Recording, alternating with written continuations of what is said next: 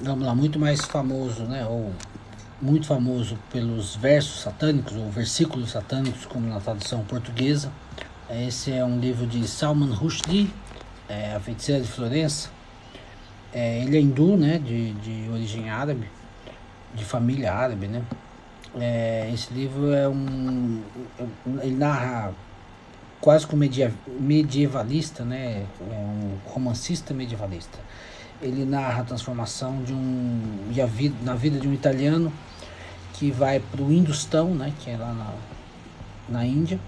E ele diz que é herdeiro de uma princesa que foi levada para a Florença dos Médici. Quem assistiu a série é, Médici, acho que da Fox, é, tem bastante, parece que tem bastante referência e, e lembra bastante. Vale a pena.